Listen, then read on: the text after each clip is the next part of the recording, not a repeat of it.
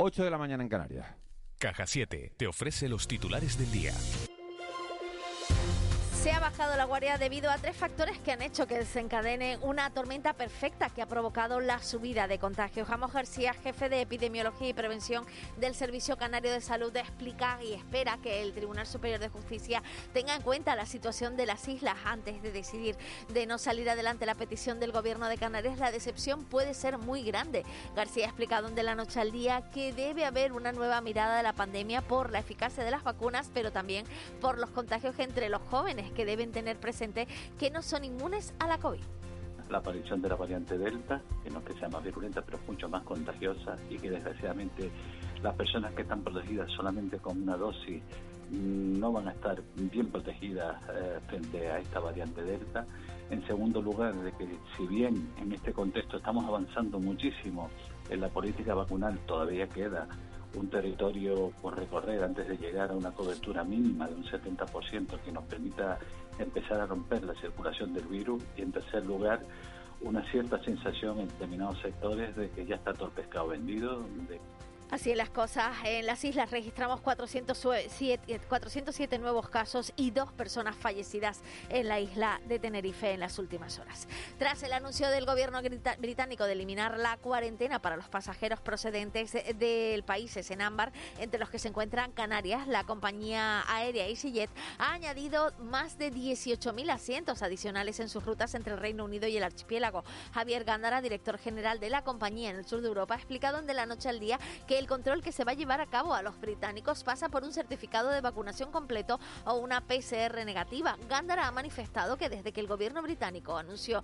el cambio de las restricciones, se han disparado las reservas a las islas por ese aumento de asientos. En el caso de EasyJet se han disparado un 400% las, eh, eh, reservas no desde que se ha anunciado esa, ese cambio ¿no? en la restricción. Entonces, bueno, yo creo que lo mejor que se puede hacer desde aquí es controlar lo más posible la pandemia para que los números sigan bajando e idealmente, porque de momento Canarias está todavía, digamos, categorizada como destino ámbar. Es cierto que con este cambio, al final, para los pacientes vacunados del Reino Unido es equivalente casi ámbar a verde, porque los requisitos ya van a ser los mismos. Y el sector del taxi ha denunciado estar ahogado por las restricciones de la Consejería de Sanidad. Juan Diego Vega, representante del taxi en Canarias por UGT y miembro de la Mesa General del Transporte, ha manifestado en De la Noche al Día que les piden a la Consejería que se revisen las restricciones aplicadas al sector tras la reducción del número de licencias de circulación debido a la escasez de trabajo por la falta fundamentalmente de turistas. Piden ahora que los ayuntamientos no exijan la ampliación de licencias en circulación, ya que esto solo iría en detrimento de los trabajadores y trabajadoras del sector. Ahora, al, aparentar que hay más demanda, con las restricciones, con las restricciones que están siendo impuestas el gobierno de los ayuntamientos, la forma de evitarlo es sacar más número de licencias de las actuales, de las que ya existen, a trabajar. Entonces, claro, eso eso conlleva a que a su vez se acabarían toda todo tipo de subvenciones y ayudas que tenemos, tanto a trabajadores como a trabajadores autónomos. Te presentamos En Plan Fácil, nuestra manera de hacerte la vida más fácil. Abre tu cuenta y disfruta de todo un mundo de ventajas. Da el salto a Caja 7. Porque somos la Caja de Canarias. Vamos ahora al kiosco para hacer el repaso a la prensa en el periódico El Día, el titular. Cuatro de cada diez municipios carecen de educación infantil. E imágenes para una romería en el balcón, la romería de San Benito. En Canarias 7, cinco, las cinco columnas, la recaudación del REF sigue dormida por la pandemia con un 25% menos de ingresos. La imagen es para Italia que conquista la Eurocopa en los penaltis. En Diario de Avisos nos echan de casa el día antes de decidir cuándo me operan.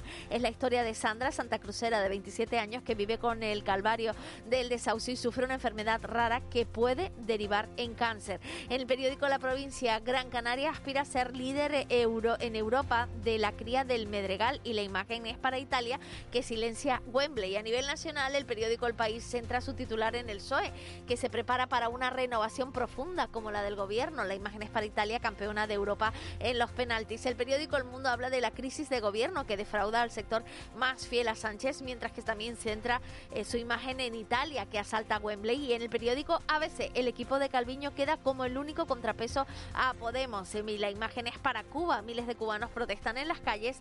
No tenemos miedo. De la noche al día, Canarias Radio. ¿Qué harías con 200 euros extras estas vacaciones? Con el bono turístico Somos Afortunados, consigue 200 euros para canjear en alojamientos o agencias de viajes en Canarias. Participa hasta el 12 de julio en somosafortunados.com. Islas Canarias, somos afortunados. En Cristalam tenemos la solución definitiva para el exceso de calor en edificaciones. Nuestras láminas de control solar 3M para cristal con una reducción térmica de más de un 80% y libres de mantenimiento son eficiencia energética en estado puro, sin obras, sin cambiar los vidrios, en exclusiva en Canarias, solo en Cristalam. Visítanos en cristalam.com. ¿Habías oído antes algo más crujiente? Seguro que no, porque el pollo crujiente por fuera y jugoso por dentro está en McDonald's. Y ahora puedes probar la nueva American Style Chicken Creamy Parmesan con tomate fresco y cremosa salsa de queso parmesano. Sí, pollo crujiente y jugoso en McDonald's. ¿Necesitas tasar una vivienda, un local comercial, un terreno o una plaza de garaje? miarquitectoencasa.com tiene el servicio que buscas con Tecnitasa, delegación provincial de tasaciones homologadas por el Banco de España. Solamente has de solicitar un presupuesto y en apenas unos segundos un técnico tasador se pondrá en contacto de inmediato. Una vez aprobado el presupuesto y en apenas unos días, recibirás tu tasación en tu correo listo para imprimir o guardar. Tenemos toda una red de profesionales en Canarias a tu servicio. Y es que con miarquitectoencasa.com puedes tener toda la arquitectura que necesitas en un solo clic. ¿Qué harías con 200 euros extras estas vacaciones?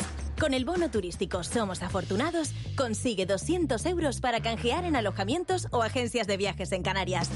Participa hasta el 12 de julio en somosafortunados.com.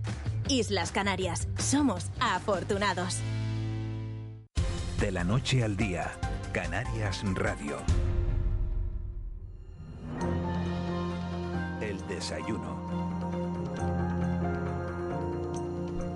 8 y 7 minutos de la mañana, tiempo ya de desayuno en, de la noche al día, tiempo para hacer repaso de la actualidad con uno de los protagonistas. Y hoy nos acompaña un hombre que sabe mucho del ciclo integral del agua, un hombre que ha decidido que su empresa no solo trabaje en las islas, sino ampliar fronteras y buscar negocio en ese continente que tenemos tan cerca como es África y al que muchas veces le damos la espalda. Luis Francisco González es economista de formación, licenciado en ADE, es el CEO de Tagua, una empresa canaria fundada en 1987, especializada, como digo, en el ciclo integral del agua, con experiencia en el diseño, construcción, operación y mantenimiento de infraestructuras como desaladoras de agua de mar, depuradoras y estaciones de, bombeo. Tagua presta servicios de abastecimiento a la población, a la agricultura, también a la industria y al turismo y ha desarrollado tecnologías para el tratamiento del agua y la eliminación de contaminantes no solo en España, sino en África, también en Latinoamérica y en Asia. Señor González, muy buenos días. Hola, muy buenos días. Gracias por haber venido esta mañana a la radio. La semana pasada la secretaria de Estado de, Comercio, Siana Méndez, visitaba las instalaciones de,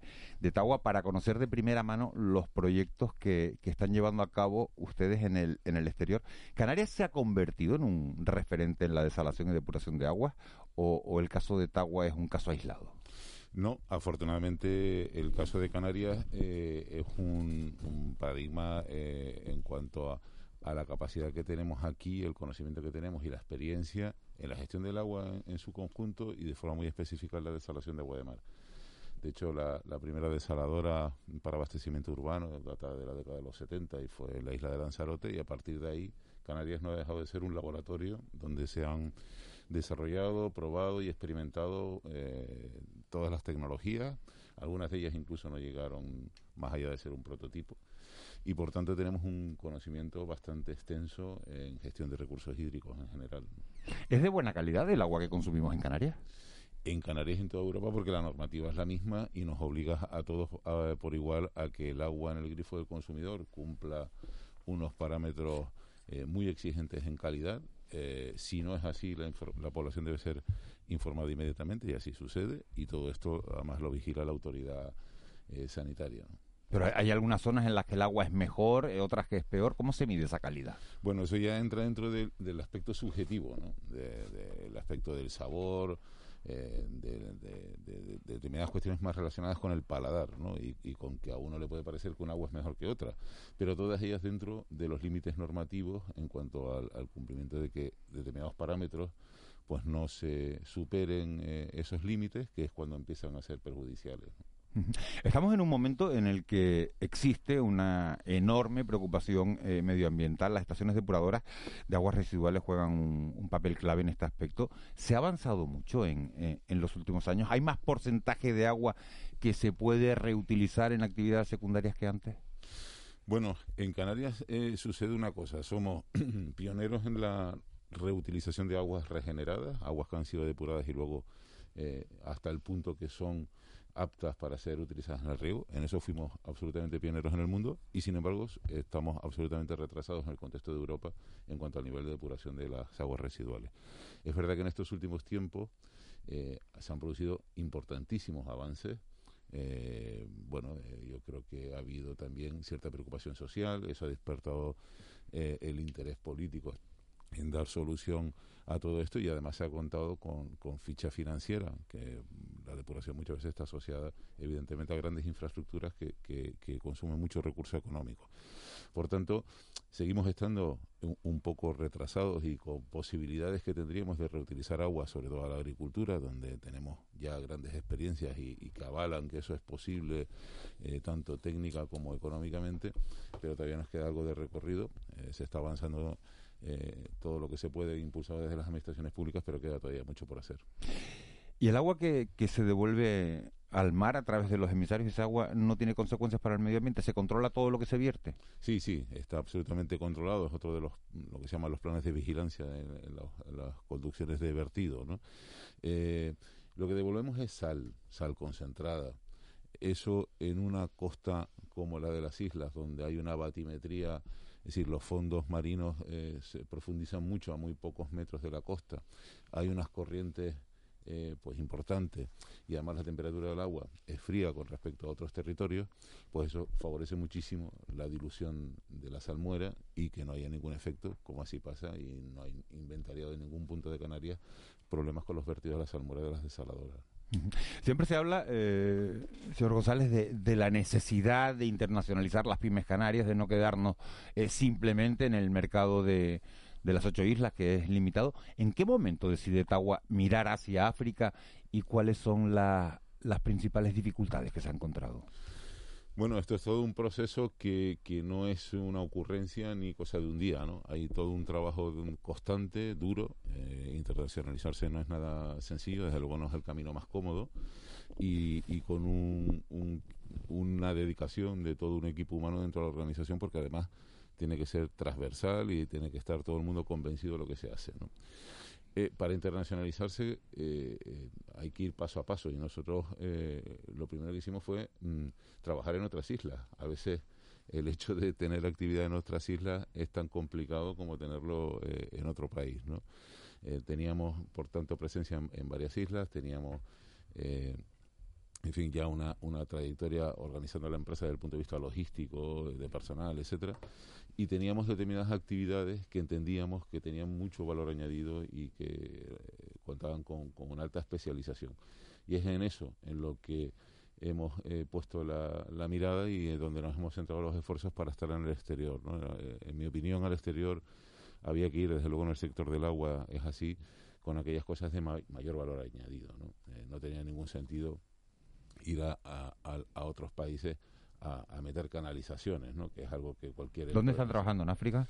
Nosotros sobre todo en Marruecos hemos hecho algún proyecto en Etiopía para defloración de aguas de, en entornos rurales, pero sobre todo en Marruecos hemos hecho la reforma integral de la desaladora del Ayun. Eh, eso va a permitir un ahorro energético muy importante y por tanto el cumplimiento de requisitos en cuanto a sostenibilidad que, que le dan pues pues mucho más eh, valor, ¿no? y tenemos ahora mismo pues en ejecución dos plantas desaladoras ah, también en, Marruecos. ¿Los problemas de, del agua son los mismos en Europa que en África, que en Asia o que en Latinoamérica? Bueno, los problemas en, en, agua en cuanto a calidad no son los mismos y en cuanto a accesibilidad tampoco. Eh, hay muchas zonas del tercer mundo y de países en vías de desarrollo donde el problema no es solo la calidad, sino que no se puede acceder al agua, no hay agua para todo el mundo, ¿no? Ese es de los grandes retos a los que nos enfrentamos en el futuro, ¿no? Ya lo dice Naciones Unidas, eh, los grandes conflictos en las próximas décadas probablemente van a tener origen en el agua, hay zonas en el mundo ya muy tensionadas por problemas en el agua, ahora mismo hay problemas entre Etiopía y Egipto por la gestión del Nilo, eh, en España hemos tenido problemas entre cuencas hidrográficas y siguen existiendo esas tensiones en muchas ocasiones con los trasvases del Ebro, en fin.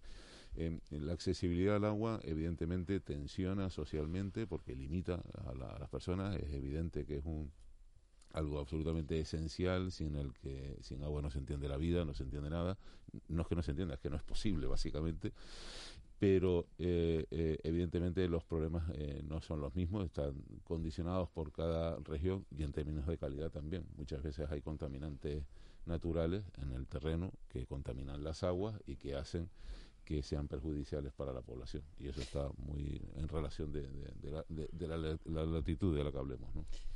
Buenos días, señor González. En, el término tecnológico, en, en, términos de ideas, de, de inventos, ¿Cuál es el reto en, en, esto que está usted planteando, ¿no? La, situación, la perspectiva ¿no? que de, carencia de agua que, que, tienen muchos países y que vamos a sufrir probablemente con el cambio climático. ¿Cuál es el reto en el terreno de la investigación?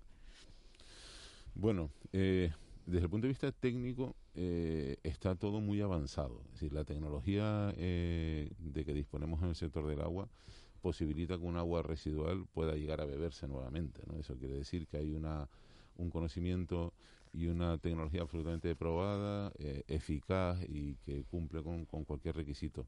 Los grandes retos a los que nos enfrentamos tienen que ver más con la gobernanza, ¿no? con la organización de, de, la gestión del recurso y con y con, con, con la forma en la que eh, se pueda permitir ese acceso a la población del que hablaba antes. ¿no?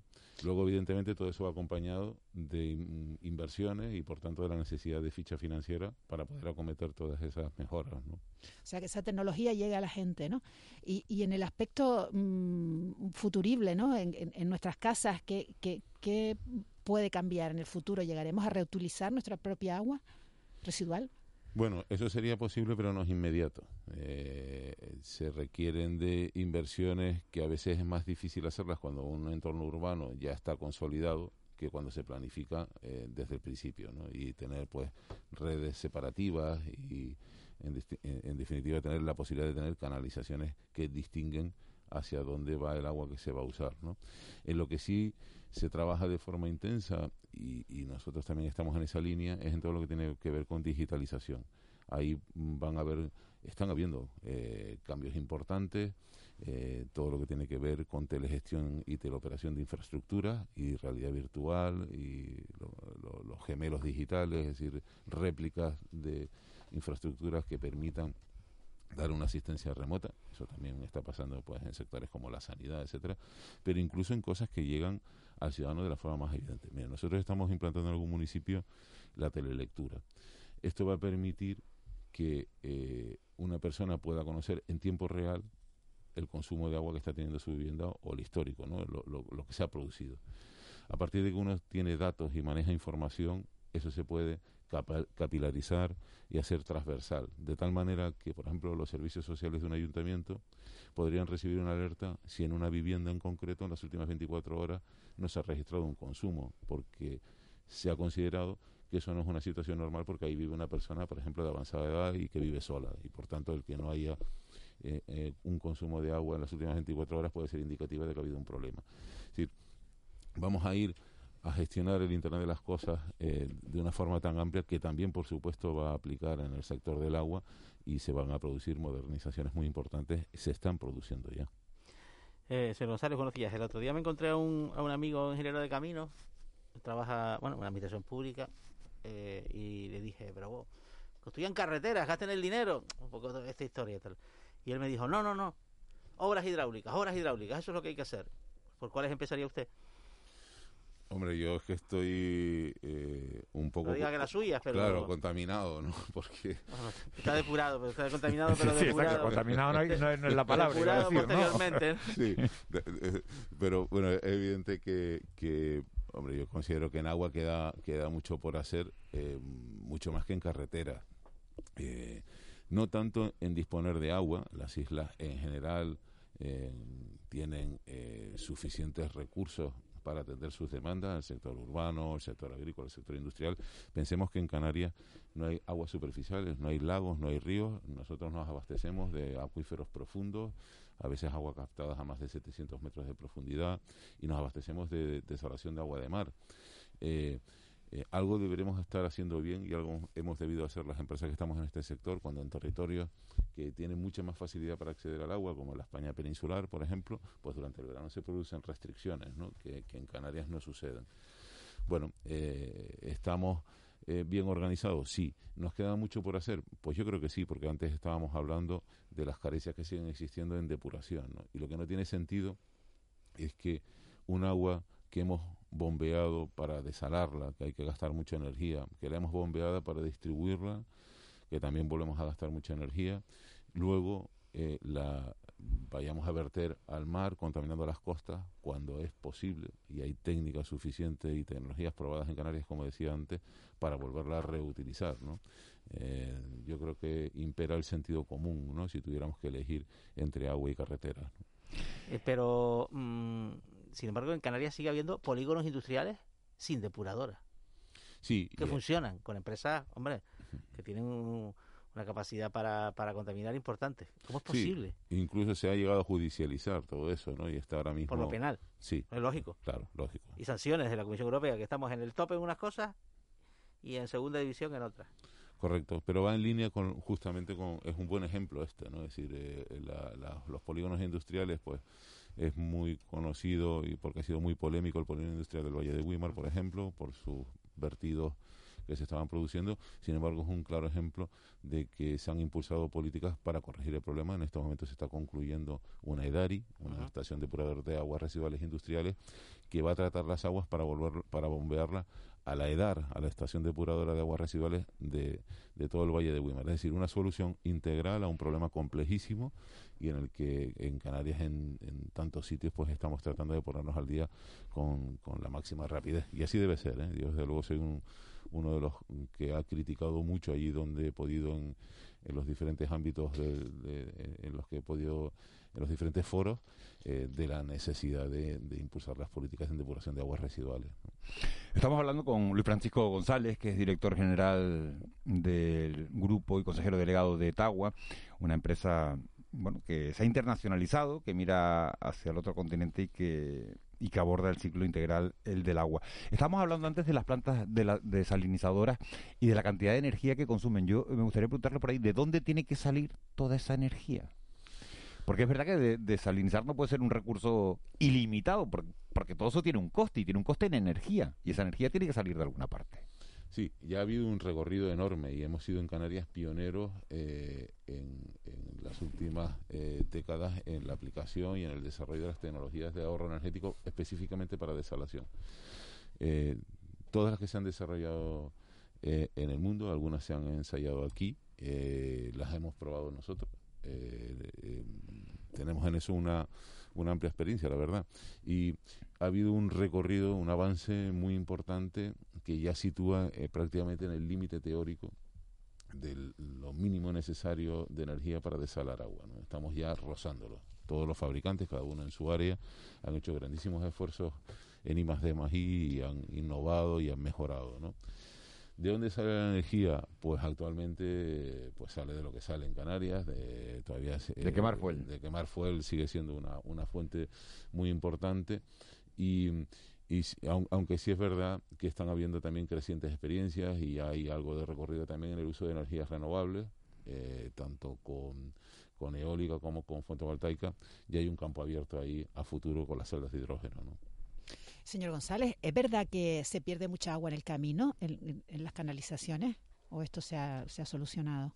No, no del todo. Eh, siguen habiendo municipios con unas dramáticas pérdidas de agua y eh, yo creo que inaceptables. Estamos hablando de algún municipio que llega por, a perder el 70% del agua. ¿70%? Sí, algún municipio llega a perder esa cantidad de agua.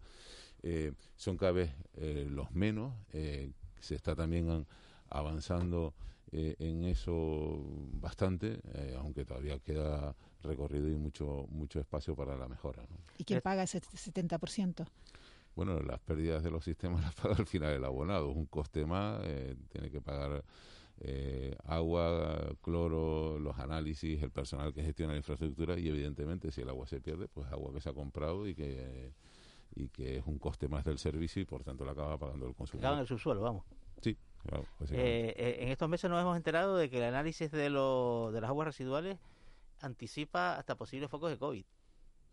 Sí, eh, bueno, eh, todo el tema de los contaminantes emergentes en las aguas residuales, que eso también da mucho que hablar, ¿no? Porque eh, efectivamente, pues en la depuración de aguas, pensemos que al agua llega todo, absolutamente todo, y que hay enfermos crónicos que, bueno, pues en sus quehaceres diarios ese, esos fármacos acaban en el agua residual y eso también hay que tratarlo.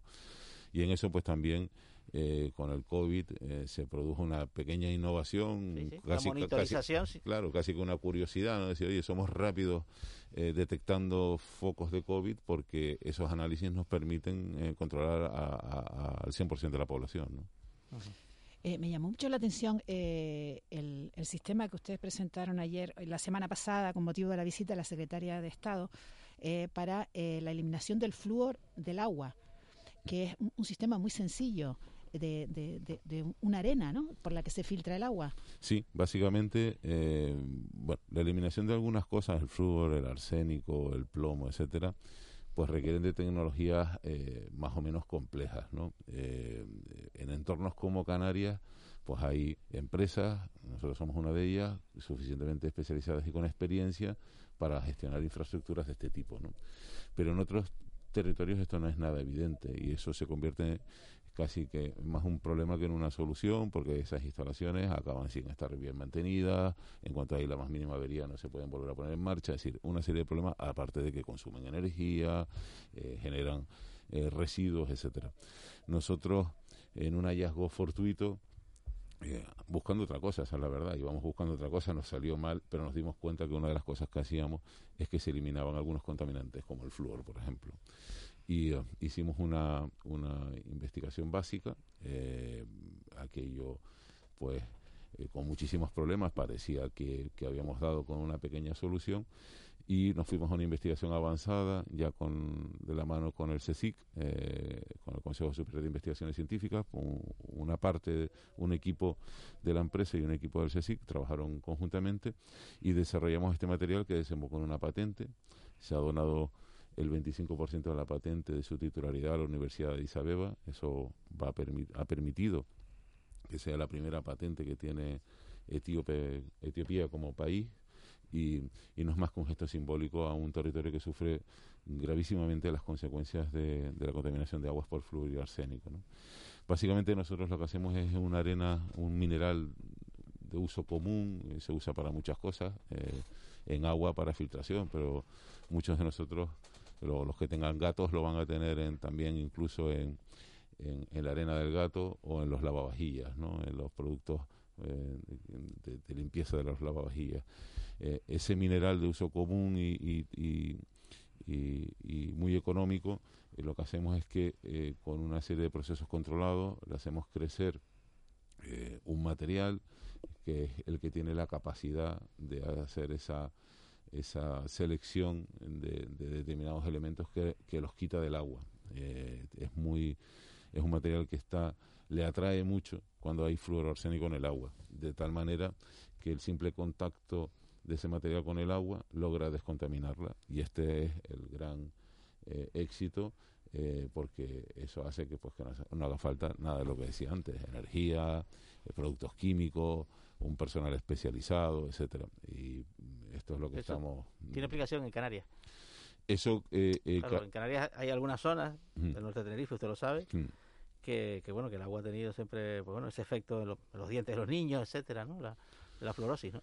Correcto, en Canarias es una cosa muy muy residual tal vez, ¿no? Muy muy minoritaria, aunque en donde está en, zonas del norte de Tenerife, por ejemplo, eh, efectivamente históricamente ahí ha habido flúor. Eso se ha ido resolviendo con la mezcla de aguas, ¿no? Y al final pues es un, un, asunto que está controlado y, ya mm, resuelto. En alguna ocasión hay algún pequeño foco, pero donde nosotros nos dirigimos es a zonas donde eh, siendo el límite 1,5 eh, miligramos litro de flúor. ¿no? En, la Huencha, por ejemplo, en el norte de Tenerife son valores de 2, 3. Estamos hablando de países con 8, 10, 14, hasta 30. ¿no? Estamos hablando de problemas muy complejos en 25 países, al menos donde está inventariado esto. ¿no? ¿Les ha afectado a ustedes algo este, este año de, de pandemia? ¿Han notado la parálisis económica?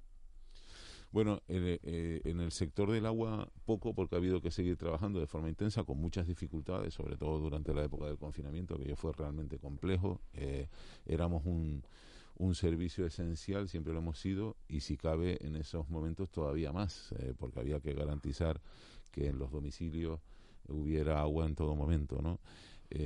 no nos ha afectado en, cuanto a que la demanda haya disminuido, pero sí que nos ha afectado a nivel de procedimientos y a nivel de seguir garantizando la continuidad de los servicios. Sí, sin duda ha habido ahí un esfuerzo enorme de, la, de la, gente que está en, calle. ¿no? Tanto para la, captación de, recursos subterráneos profundos como para la captación de agua salada se precisa tener conocimiento, también experiencia en la gestión de pozos, lo hablábamos antes, y galerías que, que posibiliten una explotación sostenible de los acuíferos. Ustedes hacen esos trabajos. ¿Es verdad que la mayor parte, que es una leyenda que hay en Canarias, la mayor parte del negocio del agua en Canarias está en manos privadas? ¿En manos de cuatro aguatenientes que han ido heredando pozos y galerías? Bueno, cuatro eh, en, en la isla de La Palma son 25.000, en la isla de Tenerife son 40.000, es decir, lo de cuatro... Eh, Era metafórico. Son, son, pocos cuatro, ¿no? Eso ha sido un tema siempre controvertido, ¿no? Pero mire, eh, yo siempre digo eh, que la ley de agua eh, establece un mecanismo que es la de la requisa, es decir, la administración tiene potestades para intervenir y apropiarse del agua, es de los pocos bienes en los que la administración se los puede apropiar si quiere, ¿no? si se dan supuestos de abuso, si se dan supuestos de, de monopolios que eh, maquinan para modificar los precios o para controlar la demanda. Ni una sola vez se ha hecho uso de ese mecanismo que prevé la ley, ¿no? Y a veces esto es más difícil de explicar a quienes están fuera del sector que a quienes estamos dentro. Se trabaja con muchísima responsabilidad porque nadie ignora lo esencial que es el agua, ¿no? Y por tanto, el que esté en forma mayoritaria en Canarias eh, sea esté en manos de la gestión privada no es más que garantía no encarece el precio. de una eficiencia. No porque al final eh, todos estamos eh, eh, obligados por la misma directiva marco europea que lo que dice es que todos los costes tienen que estar repercutidos. Cuando se abaratan, no que se encarezca, sino que cuando se abarata muchas veces es porque hay alguien que no está repercutiendo todos los costes y eso pasa a veces en la administración. Mm, hay un vínculo creciente eh, por lo menos en el discurso público también del mundo de la empresa, entre energía y agua. Eh, ¿Qué opina usted de, proyectos como el, básicamente el del Salto de Chira ahora mismo, ¿no? pero también que se pretende extender a otras islas, ¿no? que, combinan pues, pues la generación de energía, la desalación, subirla, utilizarla como reserva, eh, para luego también en los saltos de agua generar electricidad? Sí, agua y energía son dos binomios, están siempre, siempre, siempre de la mano. es imposible gestionar agua sin consumir energía. Eh, sea para desalarla, sea para bombearla a cotas más altas, en definitiva siempre se consume energía. Pero el agua también tiene capacidad de producir energía y ahí está hay un conocimiento histórico con las centrales hidroeléctricas no eh, por tanto los proyectos eh, como el de Chirasoria o lo que, el que en su momento desarrolló Corona del Viento en la isla del Hierro son absolutamente esenciales eh, es una idea eh, estupenda para la planificación energética y la planificación del agua a futuro en las islas y desde luego es el camino por el que hay que ir sin duda. ¿Usted lo generalizaría en otras islas? Por ejemplo, en Tenerife, donde se habla mucho de si Buenavista, si Wimar, los barrancos, los agujeros estos de... Hmm. Sí, eh, esto se podría hacer en todas aquellas islas que tengan una diferencia de altura importante y yo creo que ese es el único requisito al que debemos mirar, donde tenemos sitios que reúnan las características apropiadas para generar eh, agua y energía de una forma eficiente. Desde luego en el debate no está de cuestionarnos si ese es o no el camino, porque sin duda lo es, porque eh, está inspirado sobre todo en la sostenibilidad y al final nos garantiza una autonomía hidráulica y energética que en un territorio insular es algo muy interesante. Luis Francisco González, director general del grupo y consejero delegado de, de Tagua gracias por haber venido esta mañana de la noche al día, por haber venido a la radio, por habernos dado esta lección magistral sobre el ciclo integral del agua y, bueno, y toda la suerte del mundo, que sigan internacionalizando eh, las empresas y, bueno, y animar a, otras empresas a que hagan lo mismo. Sí, sin duda. A mí me gustaría trasladar ese mensaje. Eh, la internacionalización es algo al alcance de las pymes canarias. Nosotros estamos en el sector del agua, pero hay muchos otros sectores que tienen capacidad. Aquí hay empresas muy importantes que hacen las cosas bien y que deberían mirar al exterior porque es una oportunidad. Así que el agradecido de poder estar aquí hoy eh, soy yo. Muchas gracias. Hasta pronto. 8 y 35. Nos vamos a ir en directo hasta el Palacio de la Moncloa. Ahí están tomando posesión los nuevos ministros, el nuevo equipo de Pedro Sánchez. del Consejo de Ministros. Pues asume así esa cartera en sustitución de José Luis Ábalos, también decían muchos que era una de las, de las grandes eh, sorpresas. Eh, ¿Qué mensaje tenéis que lanzar el presidente del gobierno con estos perfiles? Es la señal del 24 horas, del canal 24 horas de, Televisión Española. Estamos viendo la imagen de todos los ministros de las siete nuevas caras del gobierno de, de Pedro Sánchez. Ya han jurado, prometido sus cargos prácticamente la mayoría. Vamos a ver quién nos queda. ¿No? Eh, fueron gobiernos más que paritarios, ¿no? Ahora da un paso más y yo creo que los perfiles de estas personas, que son mujeres, bueno, mm, de mediana edad... Están muy elegantes mm, todos, ¿no, Ángeles? Hombre, que menos, ¿no? El día que vas a, jurar como ministra. Eso es lo que alguien llamó Ángeles. Bueno, Pablo, Pablo Iglesias no iba tan arregladito, ¿eh? Bueno, iba elegante a su manera. Ah, bueno, fue, aquel día fue con corbata, ¿no? Sí, fue, con, ¿Fue con corbata o no fue con corbata? Yo creo que fue con chaqueta. Pero el que llevaba corbata por primera vez era Alberto Garzón cuando tomó posesión. Ah. Eh, esto es lo que llaman algunos observadores el, el PSOE Next Generation, ¿no? Porque es verdad que hay un relevo generacional en, el Partido Socialista que Vamos a ver, toma, toma posesión ahora, vamos a ver quién es. Alegría, ¿no? la verdad, como portavoz del gobierno. Vamos de nuevo a Zarzuela. Es honor cumplir fielmente las obligaciones del cargo de ministra de Educación y Formación Profesional, con lealtad al rey y guardar y hacer guardar la Constitución como norma fundamental del Estado, así como mantener el secreto de las deliberaciones del Consejo de Ministros y Ministras. O sea, era la que, era alcaldesa de Puerto Llano, ¿no? No, esta, es delegada del gobierno de Aragón, pero fue ah, la que ganó las elecciones municipales en Zaragoza, o sea que yo la metería también en el paquete de, de, gente de, de, la Si es Mapilar, siendo zaragozana, pues claro. Pues, sí. y alegría. Y, dije, sí, sí, y dije yo y dije yo que estaban en, en Moncloa y están en Zarzuela. Bueno, Exacto, sí, claro, Esto está la falta. Bueno, nos vamos a publicidad, unos consejos publicitarios y nos metemos en tiempo de tertulia, en tiempo mentiro, que vamos a hablar precisamente de estos cambios iniciados por Pedro Sánchez para remodelar su, su gobierno, que lo ha hecho en plan NBA, poniendo cinco, quitando cinco, metiendo siete, poniendo siete. Ábalos, Celá, Iván Redondo, y se me escapa. Ah, ahí, Carmen, Calvo. Carmen, Calvo. Carmen Calvo. y José Carlos Campos, el ministro de Justicia, que también cae. Bueno. O sea, aquí es un relevo. Vamos con los consejos publicitarios y lo hablamos en unos minutos, en el tiempo de mentidero. De la noche al día, Canarias Radio. 3, 2, uno, tus vacaciones acaban de comenzar y tu cuerpo lo sabe. Mírate, esto solo puede ser felicidad. En Barceló ya tenemos todo preparado para lo único importante, hacerte feliz. Reserva ya en nuestros hoteles de Tenerife, Gran Canaria, Fuerteventura y Lanzarote y sé feliz en Canarias. Tienes talento, tienes ganas, tienes mucho que dar. En la Fundación CEPSA apoyamos la educación de los jóvenes. Por eso lanzamos un nuevo programa de becas para fomentar el acceso a todos los niveles de formación profesional. Si tienes entre 15 y 30 años, entra en fundación.cepsa.com e infórmate. Fundación CEPSA. Somos tu verano. Disfruta como nunca de unas vacaciones diferentes por naturaleza en Hotel Jardín Tesina. Compartir en familia, ponerte en forma, días de relax, bienestar y diversión en un entorno seguro y sostenible. Más información en jardín-tesina.com o agencias de viajes. La Fundación Caja Canarias presenta en su espacio cultural de La Laguna la exposición Imágenes inéditas de la Guerra Civil.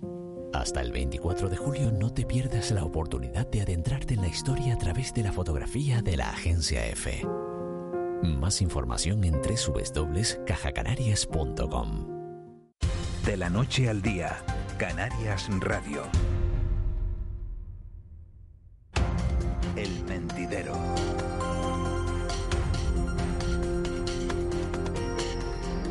Ocho y 39. Siguen tomando posesión los, los ministros. Vamos a, vamos a ver quién está ahora. Liberaciones del Consejo de Ministros. Genio, Palabras de Isabel Rodríguez como nueva ministra de Política Territorial. eh, La nueva ministra de Política Territorial. Sigue y, con portavoz, nosotros. y portavoz del gobierno, eh, ojo, eh, que también hay cambio en la portavocía. María Jesús Montero ya no dará las ruedas de prensa del Consejo de Ministros, sino que será Isabel Rodríguez. Hasta ahora alcaldesa de Puerto Llano. Es llamativo que las tres alcaldesas que Miguel Ángel Rápido son de tres municipios de, de muy parecida población, de en torno a cuarenta y pico mil, cincuenta mil habitantes. Puerto que son Llano y Puerto Llano, Gabá Gabá y Gandía. y Gandía. Y Gandía. Antonio Salazar, muy buenos días. Buenos días a todos. ¿Te gustan los cambios del hoy? Y Paco Martín, déjame saludar primero a Paco Martín y ahora les pido la valoración a los dos. Paco Martín, buenos días. Hola, buenos días. Bueno, ¿qué valoración hacen ustedes de... ¿Les cogió por sorpresa lo de Pedro Sánchez o ustedes sí lo veían venir? No en la fecha, eh, pero sí estaba más que anunciado. Ahora, la profundidad del cambio y sobre todo la oportunidad perdida para reducir el tamaño del gobierno, que me parece habría sido muy saludable, eso sí me ha sorprendido más, ¿no? Bueno, yo he descubierto que a Pedro Sánchez lo que le gusta es el stick tartar y no el chuletón. Es decir, la carne cruda y bien picadita. es que es Porque, que claro, es, que es verdad que ha hecho un machuca y limpia con los suyos, no con lo más cercano. No, bueno, yo, yo me imagino, yo me imagino que, eh, eh, que el, el- el pánico, o sea, una, una remodelación de estas características del gobierno es, es el pánico, ¿no? Porque claro, eh, ha entregado las cabezas, ha entregado al pueblo las cabezas de Carmen Calvo, ¿no? La cabeza de Ábalos, son ministros. a lo mejor alguno de ellos se Pero quería ¿cómo, ir. cómo entregar las cabezas? Digo, a lo mejor alguno de ellos se era- quería ir. Eran los ministros más impopulares, más impopulares en este Por momento. algo sería también. Claro, claro, claro, claro. Y luego ha entregado la cabeza de, de, de- de Redondo al, al PSOE, al, Al partido. PSOE. Es al decir, partido. Estás en clave a sí interna, mismo. estás en clave interna. Claro. Es decir, a sí mismo. Sí, claro. No, porque Entonces, no, yo me imagino o sea, que, que tenía que estar viendo las cosas tan mal, porque todas las encuestas van indicando la caída del Partido Socialista, que lo que hace siempre Pedro Sánchez, ¿no? Asume, asume el máximo riesgo, siempre le ha ido bien, pero yo creo que lleva ya una temporada que sus estrategias no le están yendo lo debido. Y luego, luego hablaban ustedes, solo quería apuntar una cosa, eh, de, de- de sustitutos, ¿no? Es decir, oye, muy bien, o sea, pero claro, todos son, todos son personas que su, que su vida laboral y profesional siempre ha estado vinculada al partido, ¿no? Al partido y a los cargos públicos. Y luego de municipios donde la gestión, digamos que es una gestión razonable, de pueblos de 40.000 habitantes, ahora van a, a tener que gestionar centenares de millones de euros. mira, ¿sabes lo que pasa con eso, No, y encima, y encima espera, los eligió a dedo, ¿no? Como dice Pablo Casado. No, ¿no? espera, Que- ¿sabes sabes lo que pasa con eso? Es un gobierno muy PSOE, ¿no? Sí, sí. Eh, mm, con, que, que, que, que supone un episodio más en una cuestión casi irresoluble en, en, en la gestión de los gobiernos en general. Yo recuerdo a, a Juan Fernando López Aguilar, que fue ministro de Justicia, en una conversación hace años, ¿no? Que me comentaba, ¿no? El problema de los ministros independientes, tipo José Carlos Campos, tipo Pedro Duque, ¿no? Tipo Marcin Huerta, que duró cuatro días y ahora está ahí en Twitter el hombre pues, también pasando sus facturas, ¿no? Eh, o, o- o Castells, que sigue en el gobierno porque pertenece a la, a Bueno, la pero de cuota, Podemos, a la- a cuota de Podemos, perdón. Eh, es que los ministros independientes, para épocas políticas de batalla y de trinchera, no sirven. ¿No sirven por qué? Porque piensan, bueno, un poco oye, que, que la guerra entre partidos no es, de este- no es de su mundo, no pertenece a su mundo y que por tanto, oye, y, y una frase que me decía López Aguilar es que- que cuando Zapatero también incorporó ministros independientes, le acaban diciendo, no, bueno, eh, hay que hacer esto. Y si perdemos las elecciones, Hombre, las perdemos. Es que el cambio, el cambio, Claro, acordémonos, este- acordémonos perdón, cómo perdón, fue. termina- déjame terminar, Ángeles. Y este es un, esta es un- una remodelación muy en clave PSOE, para una época política tan dura como la que está viviendo el, el país y también el Partido Socialista, claro. Es que el planteamiento es totalmente diferente. O sea, acordémonos cómo fue el nombramiento de, de, de los ministros que fue anunciado eh, como en, en- en- en sucesivas tandas, ¿no? Y, y cuanto y llamando muy espectacular, ¿no? Y Pedro Duque en ciencia, guau, y tal. Sí, el y astronauta, todo, grandes el fichajes, juez. grandes fichajes, bonito. de grandes fichajes espectaculares de, de grandes profesionales en determinadas áreas, ¿no? Y esto es lo que está. Ahora, los otros partidos en cuando consonancia gobiernan- con lo que tú estás diciendo, Juanma, que esto es totalmente diferente. Los O otros partidos cuando es- gobiernan, ¿qué hacen? Poner a lo suyo. Esto es una Sí, pero remodelación. vamos a ver, no, pero déjenme, déjenme decir algo, ¿no? Que, eh, en, en el sentido que está diciendo Juanma, ¿no? O sea, de, de- de fichajes, eh, grandes fichajes espectaculares, eh, de, de primeras figuras en sus respectivas áreas de, de- de- de competencia, y ahora eh, ha cogido a personas eh, de, de diferentes facciones del, o, o personas que Bueno. tuvieron diferentes posiciones cuando las primarias, cuando él resultó elegido, ¿no? Personas que estuvieron en su contra, incluso, lo cual también lanza un mensaje de, de unidad del partido, ¿no? De todas a una. Después el, el, el, el mensaje de más mujeres es llamativo, ¿no? Que hay más mujeres que hombres, o sea, esto a las mujeres nunca Sí, les ha es un pasado, gobierno, creo, es un gobierno ningún sitio, ¿no? igualitario. No, igualitario, no, esto es más que igualitario, más mujeres que 63%. hombres. Claro, por eso lo y digo, es con, lo digo con Lo, lo dicho con toda la ironía del mundo. El lo cual, lo, cual, igualitario. lo, cual, lo cual yo creo que a los hombres no tiene por qué molestarle. No, no, no, no me que son- molesta. que son Lo mayoría que me molesta, lo que me molesta la es la falsedad del mensaje igualitario. Qué falsedad, qué falsedad. Claro, si es Paco. igualitario, 50-50. Si es igualitario, 50-50. Claro, o uno entonces, por arriba, entonces uno va por a ser abajo. 50-50, entonces lo, No me el- hable- eh, entonces no llevamos me hablen ese de- 50-50 no me lo hablen de llevamos a igualitario. todos los órdenes de la vida. No me a hable, hombre, ese es el mensaje que nos dan, que, que, que, que ellos quieren llevar ese, esa igualdad a todos los órdenes de la vida, pero después vemos que lo Mira, incumplen. Mira, Paco, después de tantos gobiernos con, No, pero no me vale. con dos ministras yo, yo estoy floreros, yo estoy, yo estoy, yo estoy. eh, este, a mí, desde luego, no me vamos a molesta. no, ¿Te a mí no me parece mal? ¿Te molesta. parece que lo van a hacer mal? ¿Crees que no son competentes?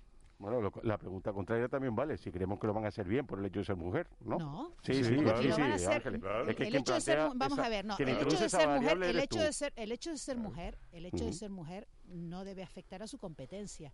Lo que lo que lo anterior era que por el hecho de ser mujer ya tenías vetada la entrada en determinadas eh, situaciones de competencia que sigue existiendo, o sea, hay muchísimas eh, instituciones, entidades, etcétera, eh, que están vedados todavía a la mujer, o sea, Esto es una remodelación para dirigida al, al, al- a la recuperación del PSOE, no a la política. recuperación, no a la recuperación de la sociedad. Es muy pero la política. Y de, lo, y lo de política y lo de, y lo de muy política ya veremos. Será política partidaria porque Bueno, co- Porque la pero experiencia- Paco, pero la Paco, experiencia- pero Tiene que Paco, hacer una buena partidos gestión. cuando gobiernan, ¿qué hacen?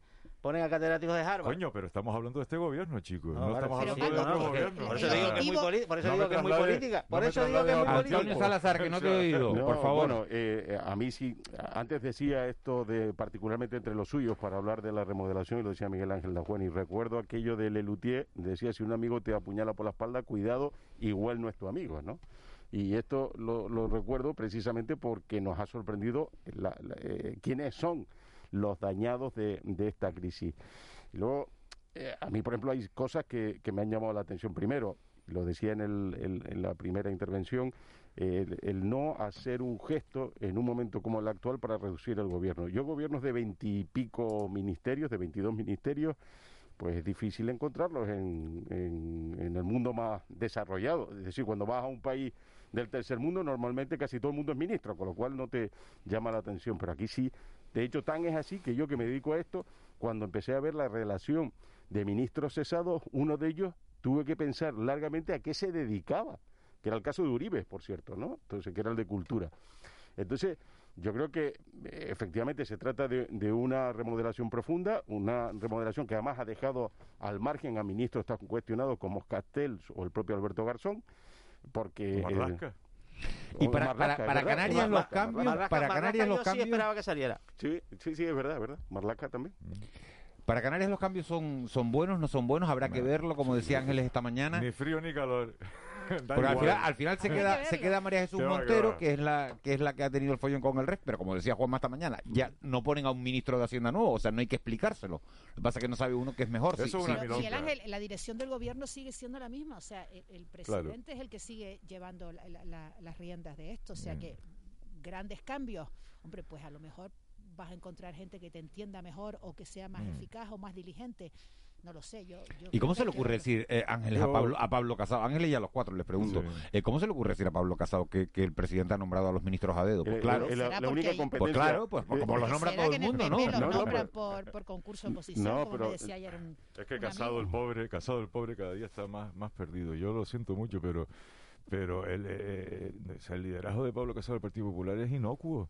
O sea, lo Mm. único que hace es decir, con el con, con el desastre, con el desastre eh, de, de- de Pedro Sánchez, porque desde mi punto de vista no, no es un buen no es un buen gobierno, eh, se lo ha puesto para, para rematar y es que es incapaz de, de rematar. el, el miedo lo percibe en sus propias filas, ¿no? Sí. O sea, el, el rival lo tiene, en el caso de Casado tiene tiene adversario dentro, ¿no? Y, y- y todavía en un horizonte electoral pues lejano de, de 2023, porque las elecciones van a ser en 2023, eh, pues pues la amenaza hay una amenaza verosímil de que el candidato del PP sea otra persona.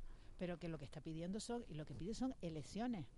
Sí, bueno, O sea, pero Sánchez no las va a elecciones- elecciones en Sí, pero Sánchez no va a sí, disolver las cortes porque, ver, porque Pablo Casado se lo pida. No, lo va a hacer, ya, ya, ya, pero te digo, la- la- en consonancia con lo que ha dicho Paco, ¿no? La, la poca lo poco que aporta, ¿no? Sí. Lo poco que aporta, ¿no? Porque como que lesiones en este momento en que estamos en plena pandemia, que, se- que estamos en, en Es el legítimo de pedirlas, la ¿eh? reconstrucción. Hombre, es el discurso que le está funcionando. Es el Es discurso, es el discurso, el discurso duro, el discurso, el, el estar atacando todo el día, el discurso que parece ser que le funciona. Todas las encuestas así lo indican, ¿no? Pero claro, te puede pasar, te- la rosca se te puede pasar, ¿no? Les cambio el, el tercio y les hablo del otro asunto del que estamos muy pendientes y es esa, bueno, esa decisión que tiene que tomar el Tribunal Superior de Justicia de Canarias sobre la petición del gobierno para que se decrete un toque de queda entre las dos y media de la noche y las seis de la mañana en la isla de Tenerife para frenar los contagios. Siguen creciendo los contagios en todo el archipiélago, 407 ayer, 200 y pico, no me sé la cifra exacta, 200 y pico en Tenerife, ciento y pico largos en, en la isla de Gran Canaria. ¿Qué va a pasar si el Tribunal Superior de Justicia dice que no? ¿Que nada del toque de queda? Ah, ¿Hay plan B? ¿Hay plan B? Esa es la pregunta. ¿Hay plan B? los precedentes no son buenos, ¿no? Y las herramientas que tiene, lo que, lo que está intentando el gobierno de Canarias es ampliar su catálogo de herramientas, dado que las que tiene, pues, pues son, son, son escasas, ¿no? porque- Y, y es, y es muy complicado, por ejemplo, adelantar eh, horarios de cierre de establecimientos sin un toque de queda, pues más o menos cercano a, a esa hora de cierre, ¿no? Porque cuando, bueno. mira, cuando miramos un poco, el- el- lo- creo que creo, creo que es urgente actualizar un poco la lectura de los niveles de restricción por islas, ¿no? Porque el nivel 4, por ejemplo, que se ha hablado de la isla de Tenerife, pues cerrar todo a las 6 de la tarde y que luego no haya toque de queda, pues, pues, me parecería un poco pues una, una- invitación al un- una invitación al desastre, ¿no? Los precedentes, insisto, respecto al Tribunal Superior con el Gobierno de Canarias en las peticiones que ha hecho no son no son muy esperanzadores. No, pero no es, yo no creo que sea la decisión del tribunal, es la legalidad vigente. O sea, si tú quieres poner un toque de queda, si tú quieres que limitar la movilidad de las personas, tiene que haber un estado de alarma. Pero, pero, No, no, ni pero, pero, pero los pronunciamientos del. Tribunal Superior no han ido en esa línea. Que sí, que yo lo comparto. Pero, por ejemplo, el Tribunal Superior Vasco Pues- dijo eso, que justamente lo que tú estás diciendo. Pues que le Pero- pida, que le no, pida, que le pida al gobierno de España. Espera, espera, espera, el Paco, estado- pero el Tribunal Superior Canario, el Tribunal Superior Canario, cuando cuando rechazó la pretensión del gobierno de establecer un toque de de poder establecer un toque de queda, no le respondió diciendo esto es un derecho fundamental, la libertad de ambulatorio, eso no, se puede, eso se puede tocar. Le dijo, hombre, es que ahora los contagios no están muy altos. no-". Intervino un poco en política sanitaria, que es un poco lo llamativo de las resoluciones del Tribunal Canario, que es que en lugar de, de- de- de que, que tienen a lo mejor poco derecho, y algún elemento de especulación sobre qué es bueno o es malo en la lucha contra una pandemia, que es lo que a mí me sorprende. No sabemos ahora si se va a pronunciar en términos a lo mejor más estrictamente jurídicos, que son los que tú acabas de decir, Ah, claro. o va a seguir diciendo eh, no me gusta cómo llevas la pandemia. Amos García Rojas se expresaba esta mañana eh, eh, la sensación de frustración de los, de los científicos. Los sanitarios, los De- sanitarios de- están un poco mosqueados, Y, sí. y la, y la ¿Pero mosqueados con y la, qué? y la, y la posible y, y que esto puede suponer un cortocircuito, ¿no? Utilizo esa palabra en, en las políticas sanitarias. Porque Bueno, pero- asunto mosqueados con, qué, Paco? Con, con un auto que dice, pues cuando se va Ikea o Leroy Merlin, hay aglomeraciones y esto en las cafeterías no lo hay. Vale, Hombre. pero hombre, yo estaría, yo, yo estaría más preocupado, pues, un estamos, estamos en una situación crítica, pues el presidente Torres lo tiene que tener muy claro, que pida el estado de alerta para Tenerife, que es la isla que se está desangrando en este momento con el COVID, Valencia al gobierno de España, nosotros. claro, que lo haga y que se deje y que se deje el subterfugio, que se deje el subterfugio, porque claro, parece que hay que estar haciendo algo, aunque sea ir como un pollo sin cabeza. Aquí lo, aquí lo importante en la política hoy en día es dar la sensación a la ciudadanía de que estamos trabajando, de que estamos haciendo un montón de cosas, de que no sé qué, que no sé cuánto. Pero después los resultados son los que son, o sea, que no se está haciendo nada. Fíjate que... Después la gente tampoco va a vacunarse, ¿no? Hombre, Porque que no se se abre... está haciendo nada, Paco. No, pero vamos a ver, eh, es que yo creo que hay algunas cuestiones que sí son mm, claramente cuestionables, ¿no? Porque lo que uno está observando es que el virus va mutando, pero las políticas son las mismas. El virus va cambiando, tiene una letalidad menor, porque entre otras cosas hay una parte de la población que ya está vacunada, es menos propensa a tener un desarrollo de la patología adverso y los jóvenes pues tienen menor incidencia en ellos, ¿no? Por tanto, digamos que todo esto ha ido cambiando, pero la política es la misma. Oiga, hay que cerrar. Pues igual no, ¿eh? Digo, y, y lo dejo como una reflexión, porque es que al final lo que no puedes hacer Pero es ¿quién volver dice igual no, al igual origen. sí? Es que es la gran pregunta al final. Sí, pero sí, y la Igual otra, no. es- claro, la otra es que yo tampoco quiero, como he escuchado al consejero de Sanidad, pedir sensibilidad al tribunal, es que tiene que aplicar el, el derecho, no, no es un tema de Que sensibilidad. lo ha aplicado poco. Bueno, sí, pe- pero... No, ¿Tú te has leído los autos como yo? Sí, Y pero... hay poco derecho y mucho comentario. Vale. El de los centros Pero comerciales. hombre, vamos a no hacer Claro, nosotros... poco vamos- derecho. Vamos a es lo que yo he hecho en falta en las resoluciones del Tribunal Superior. Vamos, vamos a no ser nosotros de, Pero entonces, ¿te parece normal que se apele a la solidaridad, a la solidaridad, A la sensibilidad, a la sensibilidad, de- a la sensibilidad. del tribunal? Eh, eh, ¿Es normal? No, es no, no normal es que normal, sea nada es normal. el gobierno el que se dirija a un poder independiente hazlo- hazlo pa' mí- diciendo... hazlo- hazlo pa' mi favor. Claro, es que al final lo que parece, No. da la sensación es que están intentando trasladar el, el Sí, conflicto a otro punto. Es que lo están haciendo, es que lo están haciendo, esa, esa es la política, es decir, porque si de verdad, si de verdad la preocupación es que, que y cómo se soluciona esto es imponer un toque de queda, donde hay que pedir el toque de queda, es decir, oiga, póngame el No, estado de alarma, La póngame... herramienta es una ley de pandemias que no se ha aprobado. Que no se ha aprobado, cuestión, cuestión Bueno, extraña. no se ha hecho nada en todo este Cuestión periodo de extraña, tiempo. cuestión extraña, la verdad, porque quizás una legislación específica a una realidad específica era necesaria y, a- y al ser aprobada por ley orgánica permitía pues establecer determinados confinamientos preventivos o, y no se ha hecho y eso es responsabilidad del gobierno central que no ha querido Eh, y la otra es el estado de alarma que tampoco estaba pensado para una pandemia pero que se ha aplicado así de aquella manera no no había otra Amos García Rojas nos dijo esta mañana, esto es una situación absolutamente excepcional. Y eh, lo que lo que él es- espera es que lo- es que no sumirse en una frustración profunda. Eso fue las palabras que utilizó. Ya, pero es que, frustración hombre- profunda. ¿Por qué? Porque los científicos están dando unas claves de cómo funciona este virus y eh, están sintiéndose frustrados porque no ven que se responde a los que ellos eh, eh, aconsejan Pero, que se pero, haga. pero, Pero, no, eh, pero Paco, es que el virus, es que el virus le da No, igual. no, pero le da frustrado, igual no, lo pero frustrado me refiero a ver, frustrado, ¿con quién estás frustrado? ¿Con las autoridades? ¿Con, Sí, lo- con estábamos la hablando, estábamos, estábamos hablando de, eh, con de las la ciudad- con lo- resoluciones con del Tribunal Superior. con Estábamos justicia, hablando de las resoluciones del eh, Tribunal Superior. Ah, del Tribunal Superior. Claro. Sí, pero, pero oye, estamos, es que vamos a ver en qué país vivimos. eh, Si vivimos en un país democrático o vivimos en un, o Vivimos en un país en pandemia. Es un país totalitario. En una situación- Es No, donde, no, no, donde- cuidado, cuidado, excepcional. cuidado, Cuidado, cuidado. Eh, eh, eh, en que el país que vivimos. ¿eh? cu- cuidado con esto de, considerar que la pandemia eh, anula el Estado de Derecho. Hombre, No, espera, es que espera, ¿quién ha na- dicho eso? nadie ¿Quién ha dicho eso? Nadie Lo estás diciendo diciendo eh, tú, Antonio. que los profesionales no, sanitarios Nadie ha dicho eso. Mira. Por favor, por favor. No interprete. Sí, No, por no, favor. claro. De Vamos a ver, uno, uno en uno, por favor. que los profesionales sanitarios ¿Podría aclarar el asunto, por favor, Sí. de, de Ángeles? Porque Sí. es que ella es quien ha dicho que eh, Que cuando vivimos Paco... en una situación Pero viene de una expresión previa de Paco donde dice es un Estado democrático y tú has dicho estamos en pandemia. Por Sí, tanto, sí, lo sí, que es digo que es, aclaremos el asunto porque un Estado de pandemia no acaba con el Estado de Derecho. Claro que no. ¿Y quién y no lo ha dicho? ¿Y quién bueno, lo ha ¿Tú dicho? crees Eh, que, no he Antonio, dicho yo en ningún Antonio, ¿tú momento, crees que claro que Ángeles, no. ¿tú crees que Ángeles tiene alguna duda de que estamos en un estado democrático y un estado democrático no, hombre, es vulnerable? hombre, Pero, pero, no tienes pero, ninguna duda, pero ¿verdad? Yo no la tengo, eh, la pero- conozco. No, yo tampoco la tengo. Pero, pero tenemos- estoy- pero estoy cuando, diciendo que quede cuando claro pronunciamos palabras, cuando pronunciamos palabras pueden ser interpretadas de diversas maneras. Nada Lo, más. lo que dice, ¿cómo lo que dice Amos García, lo que dice Amos García y que yo sí he escuchado a otros sanitarios es que están frustrados por una situación en la cual la respuesta ciudadana es insuficiente, la respuesta de los poderes públicos es insuficiente y digamos que determinados tribunales de justicia hacen interpretaciones de carácter sanitario que invaden un poco su área de especialización que, hombre, que no están contrastadas. Si, si la cuestión legal yo la veo clarísima, la cuestión interpretativa de materia sanitaria que hacen algunos autos judiciales, pues a los sanitarios les ha frustrado, pues sí. Nos queda un minuto y medio de tertulia y encima es la última tertulia de esta temporada para Antonio Salazar y Paco, y Paco, y Paco Martín. Oye, antes de irnos, justo ganador de la Eurocopa Italia, Paco. Sí, yo creo que sí, que al final sí, porque además fue un partido decepcionante, apenas hubo oportunidades de gol. Emocionante sí, pero decepcionante por eso, porque no hubo oportunidades de gol. Pienso que sí, que en el partido de ayer Italia, Italia trató más que, Inglaterra de ganar el partido. Por lo tanto, la pena es que se haya dilucidado en los penaltis. Hubiera preferido que, aunque sea en la prórroga, se hubiera metido un gol y que no hubieran sido los penaltis. Pero bueno, el espectáculo con los penaltis fue más satisfactorio, ¿no? Antonio. Siento decepcionar, pero no vi ningún partido de la Eurocopa. Desde luego, completo no, y solo parcialmente no, cosilla. Eres noticia. no, pero mira, yo reconozco que a mí todas estas eh, celebraciones donde son eh, selecciones nacionales a mí no me llama mucho la atención, la verdad. No, no, no consigo sentir la pasión que veo en mis amigos, ¿no? Ah, no, yo tampoco tengo esa pasión. A mí lo que me gusta es el fútbol. Oye, un compromiso. ¿Puedo contar con ustedes la temporada que viene? ¿Con los dos? Hombre, encantado. Sí. Para mí un placer. Pues, pues que lo pasen bien en, en vacaciones. Pues firmamos ya.